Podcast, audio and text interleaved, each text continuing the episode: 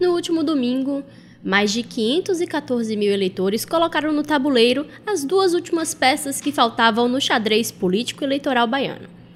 Com o desfecho de um segundo turno acirrado até o último minuto, as urnas resolveram dar um segundo mandato a Erzen Guzmão, em Vitória da Conquista, e a Colbert Martins, em Feira de Santana. Conquista se levantou. Conquista aprovou a nossa gestão, nosso governo. Nós que amamos tanto essa cidade. E com as bênçãos de Deus, haveremos de continuar governando com paz, sem revanche, Quero agradecer a você, meu amigo, minha amiga de Feira de Santana, a você que votou conosco, a você que nos ajudou, a você que participou, a você que lutou. Muito obrigado. Devo essa vitória a cada um de vocês. Contem comigo, vamos começar a trabalhar amanhã. Mas para além e mais do que os dois vencedores, um personagem acabou se tornando protagonista maior nessa história. E não pela vitória, mas sim pela derrota. Mesmo com todos os esforços, o governador Rui Costa viu os seus dois candidatos, Zé Raimundo em Vitória da Conquista e Zé Neto em Feira de Santana, ambos do PT, serem preteridos pela população. Por outro lado, seu principal adversário político, o prefeito de Salvador, ACM Neto, provou do gosto adocicado da vitória de seus dois aliados. E nós ganhamos nas duas. Ora, o mínimo que deve-se imaginar que eu tenho o direito de comemorar. Se eu tivesse perdido, eu estaria, primeiro, reconhecendo a derrota, segundo, desejando todo sucesso aos vencedores. Quem ganha deve comemorar e quem perde deve ter a decência de reconhecer a derrota e desejar sucesso ao vencedor eu não ouvi uma só palavra nesse sentido de ninguém do PT na Bahia. Mas o pleito municipal é o início e não o fim de uma disputa que é ainda maior e que já se aproxima a eleição para o governador da Bahia em 2022. Pensando nisso, quais sinais este início prenuncia para daqui a dois anos? Quais os recados que as urnas quiseram passar ao PT e ao governador ao derrotá-los? Os dilemas de Rui Costa para 2022 são pauta no terceiro turno de hoje. Começa agora o terceiro turno. Um bate-papo sobre a política da Bahia e do Brasil.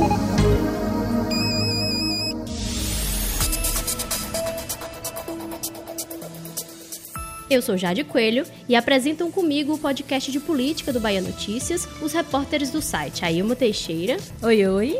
E Bruno Luiz. Oi, gente. Bom, assim que saíram os resultados, lá em Feira de Santana e Vitória da Conquista, é, os dois lados acabaram já correndo aí para lançar suas narrativas, né?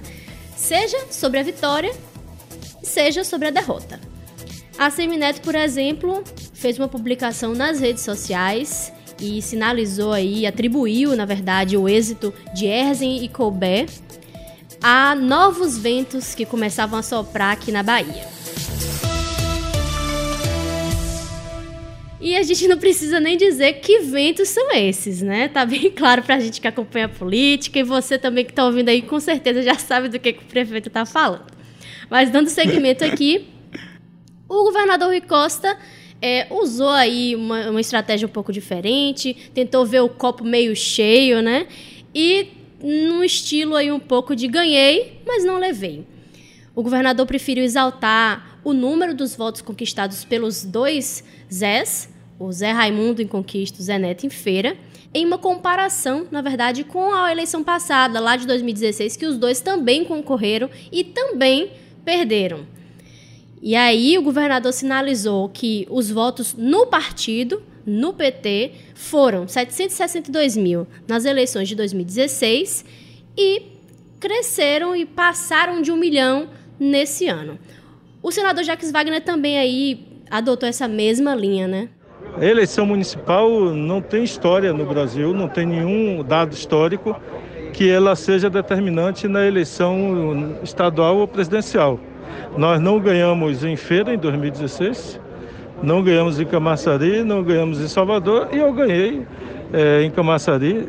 Você vê a, como é, eu perdi em 2014 Camaçari quando era governado pelo PT. Ganhei em 2018 governado pelo, pelo DEM. Ganhei em 14 ganhei em 18 e Salvador governado pelo DEM. Então ganhei em, em conquista governado pelo PT e governado pelo PMDB. É, Jade, Rui logo cedo na segunda-feira de manhã foi para as redes sociais dizer isso, né, exaltar esses números e parabenizar seus aliados.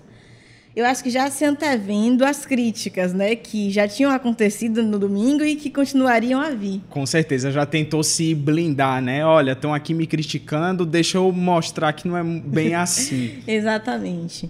E aí, a oposição, é claro, como Rui, vamos dizer, né, já, já entendeu, já sabia que ia fazer tentou pintá-lo como um grande derrotado dessa eleição. Só que aí Wagner, o ex-governador, já apareceu para dizer: não, galera, peraí, não é bem assim. O PT não está tão mal, não está acabado como vocês querem dizer. E não é que Wagner está mentindo, porque a gente vai falar um pouco de números aqui. E é fato que o PT se apequenou nessa eleição, em comparação com o que aconteceu na eleição passada, mas de 2012 para 2016, o baque foi muito maior. Então, o partido, vamos dizer, conseguiu perder um pouco menos né, do que já tinha tido como prejuízo aí na eleição municipal anterior. Ao mesmo tempo, eu acho que alguém já está comemorando precipitadamente. Aí vale apressado come cru. Porque repare, em 2016 eu também não ganhei Salvador, não ganhei Feira, não ganhei Conquista, não ganhei Camaçari. E quando foi em 2018, Rui teve uma eleição retumbante com 76, 77% dos votos, como o mais votado da história da Bahia. Então, sabe, para quem quer logo tirar a consequência para 2022, eu acho precipitado. E no fundo é justamente isso, né? Cada um tem sua versão, quem tem boca fala o que quer, mas a gente aqui não pode ficar preso à versão de cada um. Então fomos atrás dos números para ver a real situação do grupo de Rui Costa e do grupo de ACM Neto. Uma coisa importante para Neto é que a vontade das urnas em 2016 se inverteu em 2020. Naquele ano, os partidos aliados a ele venceram em oito das 20 maiores cidades baianas, enquanto as siglas da base de Rui Costa conseguiram vitória em 12. E aí esse jogo literalmente se inverteu em 2020, com a CM Neto, né, o grupo dele à frente de 12 prefeituras e o grupo de Rui Costa à frente de oito. A partir de 2021, Partidos ligados ao prefeito ACM Neto vão governar mais de 5,1 milhões de eleitores. Bom, quando a gente fala aí de números de prefeituras no geral, é vale dizer, é possível dizer que Wagner não está tão errado assim, né? Porque olhando a Bahia, os 417 municípios, as siglas aliadas ao governador Rui Costa realmente estão em maior número em prefeituras. Dos 417 municípios baianos, as siglas aliadas ao governador chegam a 285 e ainda pode crescer esse número para 320 se a gente incluir nessa conta os 35 prefeitos eleitos pelo PDT e pelo PL. E aí tem um porém aqui que a gente precisa explicar, que é porque esses dois partidos oficialmente ainda estão na base do petista, só que essa permanência tá aí um pouco indefinida, a gente não sabe ainda como vai ficar a posição desses dois partidos no governo Rui Costa, porque aqui em Salvador os dois partidos apoiaram o candidato de ACM Neto, o candidato democrata Bruno Reis, que venceu a eleição, como já se citou aqui em outros episódios do terceiro turno anteriormente. Agora falando do grupo de ACM Neto, são 88 prefeituras ou 123 se a gente incluir o PL e o PDT da mesma forma que a gente falou antes. De qualquer forma, Rui Costa tem aí ao lado dele o maior número de prefeitos, isso é um fato. Só que aí a gente tem que chamar atenção para um dado e um fato importante, que é que os prefeitos são bases eleitorais e eles são palanque para os candidatos ao governo. São figuras muito importantes. É importante ter no interior esses aliados e manter eles ali do lado, né? Fazer essa forcinha, vamos dizer aí. E como a gente já vinha debatendo na redação para esse episódio de hoje, é, o segundo turno fala muito sobre Rui e sobre o PT. E aí eu queria que Bruno explicasse um pouco para a gente isso, trouxesse essa discussão para a gente. É, Jade, assim, eu analiso que os resultados em Conquista e Feira foram mais uma derrota para Rui e para o PT do que verdadeiramente uma vitória de ACM Neto. Né? Acho que não dá para se dizer que Neto, é, o simples fato de Neto ter chegado e apoiado é, Colbert e Ezen Guzmão, fez com que é, ele tivesse conseguido transferir algum capital político, algum capital eleitoral que fizesse os dois é, vencerem no segundo turno. Né? Não foi o apoio ali decisivo. É, Para Rui, que se dedicou muito no segundo turno a apoiar seus candidatos, foi até as cidades, participou de eventos, de carreatas, vinculou muito a imagem dele. Vencer em conquista e feira era uma questão de honra e de mostrar força política depois de uma derrota que foi fragorosa, muito flagrante aqui em Salvador, onde a sua estratégia eleitoral ali de lançar Major Denise e também de pulverizar candidaturas da base não funcionou. E ter sido derrotado não é uma boa sinalização que ele passa para sua base enquanto líder político.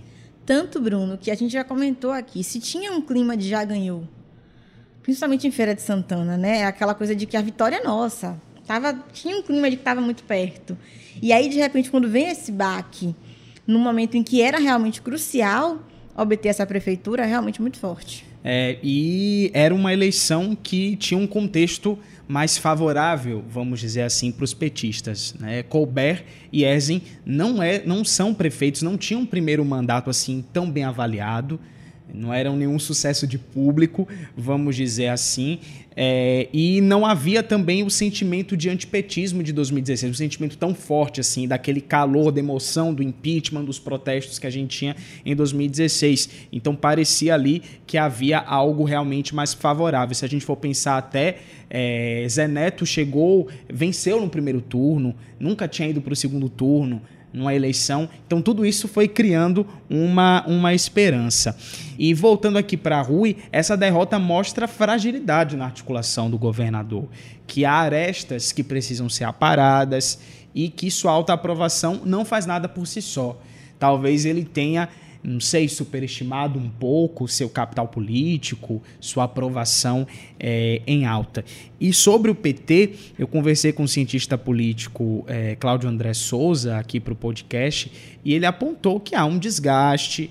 É, do PT, que é algo que acontece nacionalmente e que aqui na Bahia é algo natural. Afinal de contas, o partido já está no governo do estado, vai completar em 2022 um ciclo de 16 anos no poder.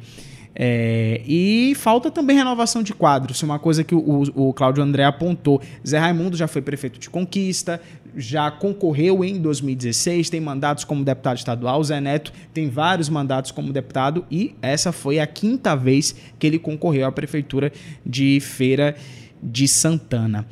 É, e voltando um pouco para o antipetismo, por mais que ele pareça é, mais arrefecido, não pareça algo tão forte assim como em 2016, ainda é uma força aglutinadora é, e que traz um voto plebiscitário. Cláudio André estava falando que ele percebeu ali que uma parte do eleitorado preferiu votar no atual prefeito nessas duas cidades e outra parte contra o PT. Então não é uma coisa relacionada simplesmente aos candidatos, aos nomes, mas contra o partido. Você falou aí, Bruno, da articulação política do governador, e eu lembro que essa é uma reclamação antiga e recorrente da base do governador, né?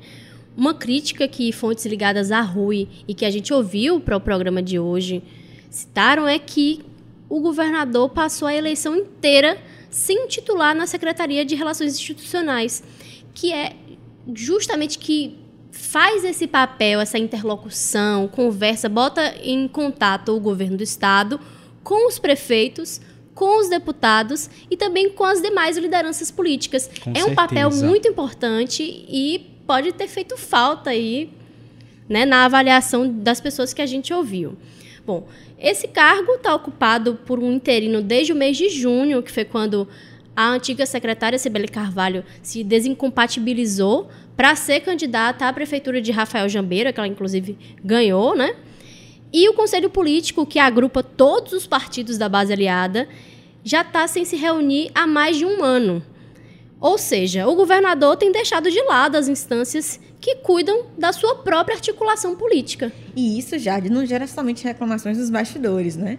A gente viu muita queixa ao longo da campanha e agora, depois, também muita queixa pública. Um exemplo foi o senador Ângelo Coronel, que logo após o primeiro turno disse que o governador precisava calçar as sandálias da humildade e fazer política. uma declaração muito forte para um aliado que é tão próximo e tão caro. E a resposta de Rui veio com tudo também, né?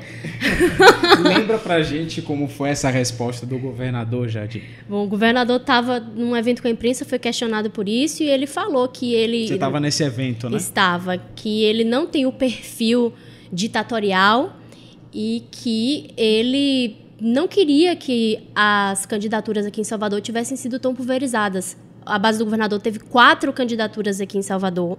E segundo o governador, ele queria apenas um nome do PT, que ele colocou aí a Major Denise, e um nome, o nome de Sargento Isidório, que vinha pontuando muito bem nas pesquisas. Então, ele não citou nomes, mas o recado, a quem o recado foi dado, ficou muito claro, né? Ficou é, muito claro e ele falou muito da palavra, ele falou muito de humildade o tempo inteiro, né? É, eu, é, se tem alguém que tem humildade aqui, sou eu e, e tudo mais. E ainda ficando nessa seara da humildade, é, é ouvir essa palavra, é essa expressão calçar as sandálias da humildade, ou a palavra só humildade, de várias fontes que eu ouvi e consultei para fazer uma análise né, sobre o desempenho do governo nessas eleições. E essas fontes foram categóricas em dizer que se Rui não se preocupar melhor com as relações com os partidos, isso vai prejudicar o projeto do grupo para 2022. Teve uma coisa interessante até, que eu acho que é sintomática, que foi uma fonte falando que o governador é, continua com o nariz arrebitado, mas não mais com o nariz arrebitado para cima, agora para baixo, depois dessa derrota. Né? E o que se diz também nos bastidores é, não adianta ter boa aprovação, é preciso fazer política. É, tanto que aqui em Salvador provou isso, né? Ele foi muito bem votado na eleição de 2018 e não conseguiu transferir esses votos. E o erro tá onde aí? Cadê essa articulação? Essa é uma boa pergunta. O erro tá onde? Bom, mas dando seguimento aqui, uma outra coisa considerada crucial para as eleições de 2022 é a presidência da Assembleia Legislativa da Bahia. A gente está aqui, já é um assunto que a gente está aqui sondando, está ouvindo é, especulações aqui, especulações ali, mas para a gente situar as pessoas e recapitular o que está acontecendo na Alba. Bom, o governador Rui Costa fez um acordo para que o atual presidente, Nelson Leal, do PP, assumisse o comando da casa no biênio que está em vigor, que é de 2019 a 2020. E aí o posto seria deixado para um aliado de um outro partido, Adolfo Menezes, que é do PSD, em 2021 e 2022. Só que agora Nelson Leal quer se reeleger e quer colocar esse acordo aí em xeque. Então, a gente inclusive tem um episódio do terceiro turno que a gente discutiu isso, o episódio 37, confere aí, volta aí para poder você ouvir e entender o que está acontecendo na aula. Volta uns capítulos aí, faz uma maratonada para você entender como é que tá essa novela, essa série aí que até agora não teve desfecho. Não se preocupa com o tempo, não, ele é bem atual porque essa discussão deu uma mornada, né? Porque aí veio eleição, a campanha, eleição, enfim, e aí agora que acabou, passou o segundo turno, opa, vamos, vamos voltar a se preocupar com a Alba. Então esse assunto volta mesmo. É uma preocupação destaque. por vez. Então vocês podem ouvir que o episódio está bastante atual. E além de atual, gente, essa situação é uma sinuca de bico e tanta para Rui Costa, porque envolve dois dos maiores partidos de sua base, hoje o PP e o PSD, e ele ali no meio, né? Eu lembro que quando ele foi questionado sobre isso, ele chegou a dizer que tinha gente atrapalhando, né, querendo descumprir um acordo que foi firmado, porque ele conta que o, ambos queriam presidir a casa, pediram para que ele escolhesse um candidato, ele falou não. Se decidam aí, discutam, e aí ele foi checar com, ah, você quer começar? Outro não, tanto faz. Aí Nelson Neto preferia ser o primeiro, pronto, ele vai, diz que então apoio é, Nelson Leal agora e Adolfo depois. E aí agora o PP diz que não tem acordo, quer é. tentar, é. né? PP basicamente João Leão, né? Que sim, acho que sim. talvez seja a pessoa que está atrapalhando o que Rui quis dizer, que já veio publicamente dizer que não teve acordo. E realmente eu apurei que o é, Leão ele não participou da reunião final do acordo. Foi uma reunião com Rui Costa, com é, é, Nelson Leal, Adolfo Menezes, Alex Lima, que na época concorria, Rosenberg Pinto, que também era um candidato do PT, Alex Lima do PSB e Rosenberg do PT, e tinha participação também é, de, de Sibeli Carvalho, na Serim, naquela época. É, e ali eles fecharam aquilo. Mas claro que teve uma concordância e um acompanhamento de lideranças do PSD, como o próprio Otto e o próprio João Leão. Que agora diz que não tem acordo, então tá esse problema né, no colo de Rui aí para tentar resolver. Essa bomba para desarmar. O governador não deixar... contava com essa. o desafio é porque ele tem que deixar todo mundo satisfeito, né? E aí, como é que você satisfaz? Pois é. Alguém provavelmente não vai sair tão contente com o resultado desse imbróglio. É, e além da Alba, tem uma outra coisa que é complexa, que é a própria escolha da sucessão para 2022. Já que nós estamos falando dos dilemas de Rui para 2022, esse vai ser, esse vai ser o X da questão.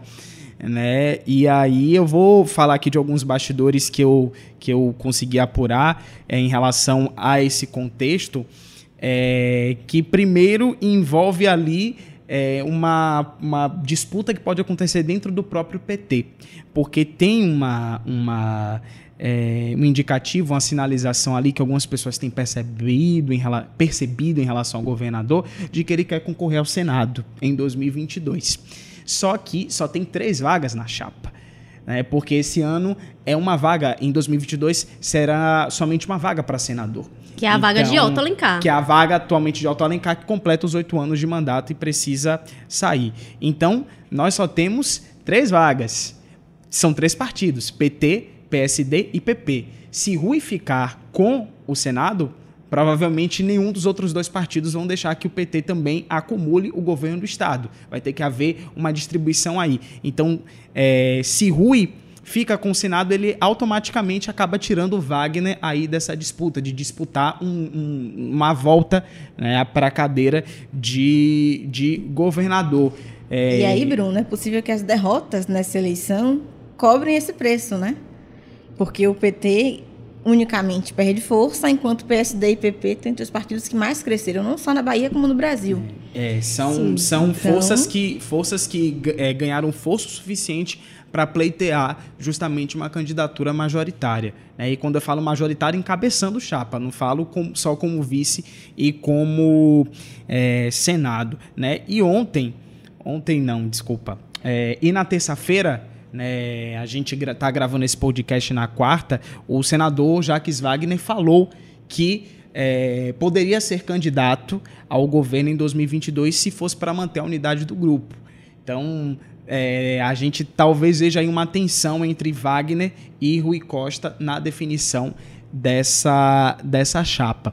Outra coisa é que Otto Alencar é, demonstra não querer João Leão para encabeçar Ixi. uma chapa e, e Leão também a recíproca é verdadeira. Não demonstra muito interesse em ver Otto nessa cadeira. Mas os dois têm interesse, concordariam com Jacques Wagner a princípio para concorrer em 2022. Então, distribuição aí dessas vagas vai ser uma coisa realmente bem bem complexa. Mas eles concordariam com Wagner em Na, encabeçando as custas de Rui Costa fora da briga As custas Senado. é de Rui Costa fora ali do Senado.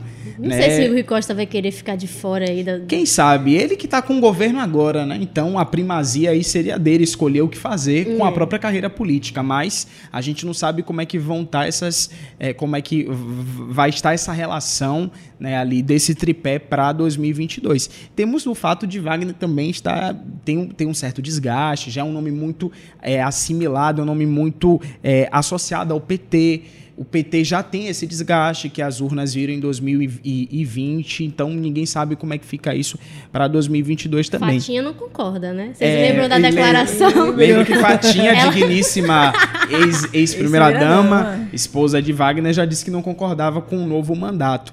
E aí pode vir também a chapa ser encabeçada por um outro partido.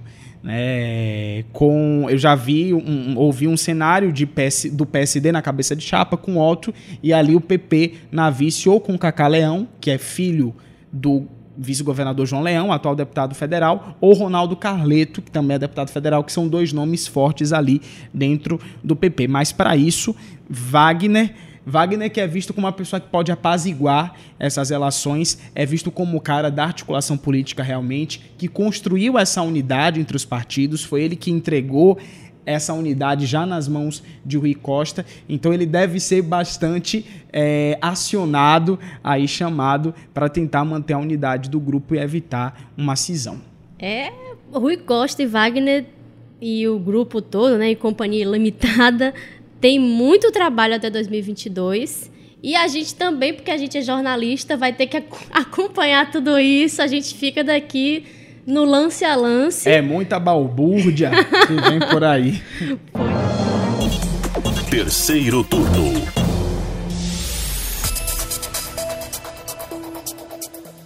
E você fica acompanhando tudo aqui no terceiro turno, então se quiser ficar por dentro do que está acontecendo aí, dessa confusão toda, os próximos capítulos da Alba, da base do governador Rui Costa para 2022, é só dar o play aqui no terceiro turno. Muito obrigada, Bruno Luiz e Ailma Teixeira, e até semana que vem. Até mais, pessoal. Tchau, tchau. Conta pra gente o que, que você achou do terceiro turno de hoje. Manda uma mensagem para o Twitter do Bahia Notícias ou poste os recados da hashtag Terceiro Turno BN em qualquer uma das redes sociais. O programa é gravado da redação do Bahia Notícias e tem a apresentação dos repórteres Jade Coelho, Bruno Luiz e Ailma Teixeira. Os áudios utilizados são da Rádio Metrópole e do Bahia Notícias. A edição de som é de Paulo Vitor Nadal e o roteiro de Bruno Luiz. Você ouviu o terceiro turno, o seu podcast semanal sobre a política da Bahia e do Brasil.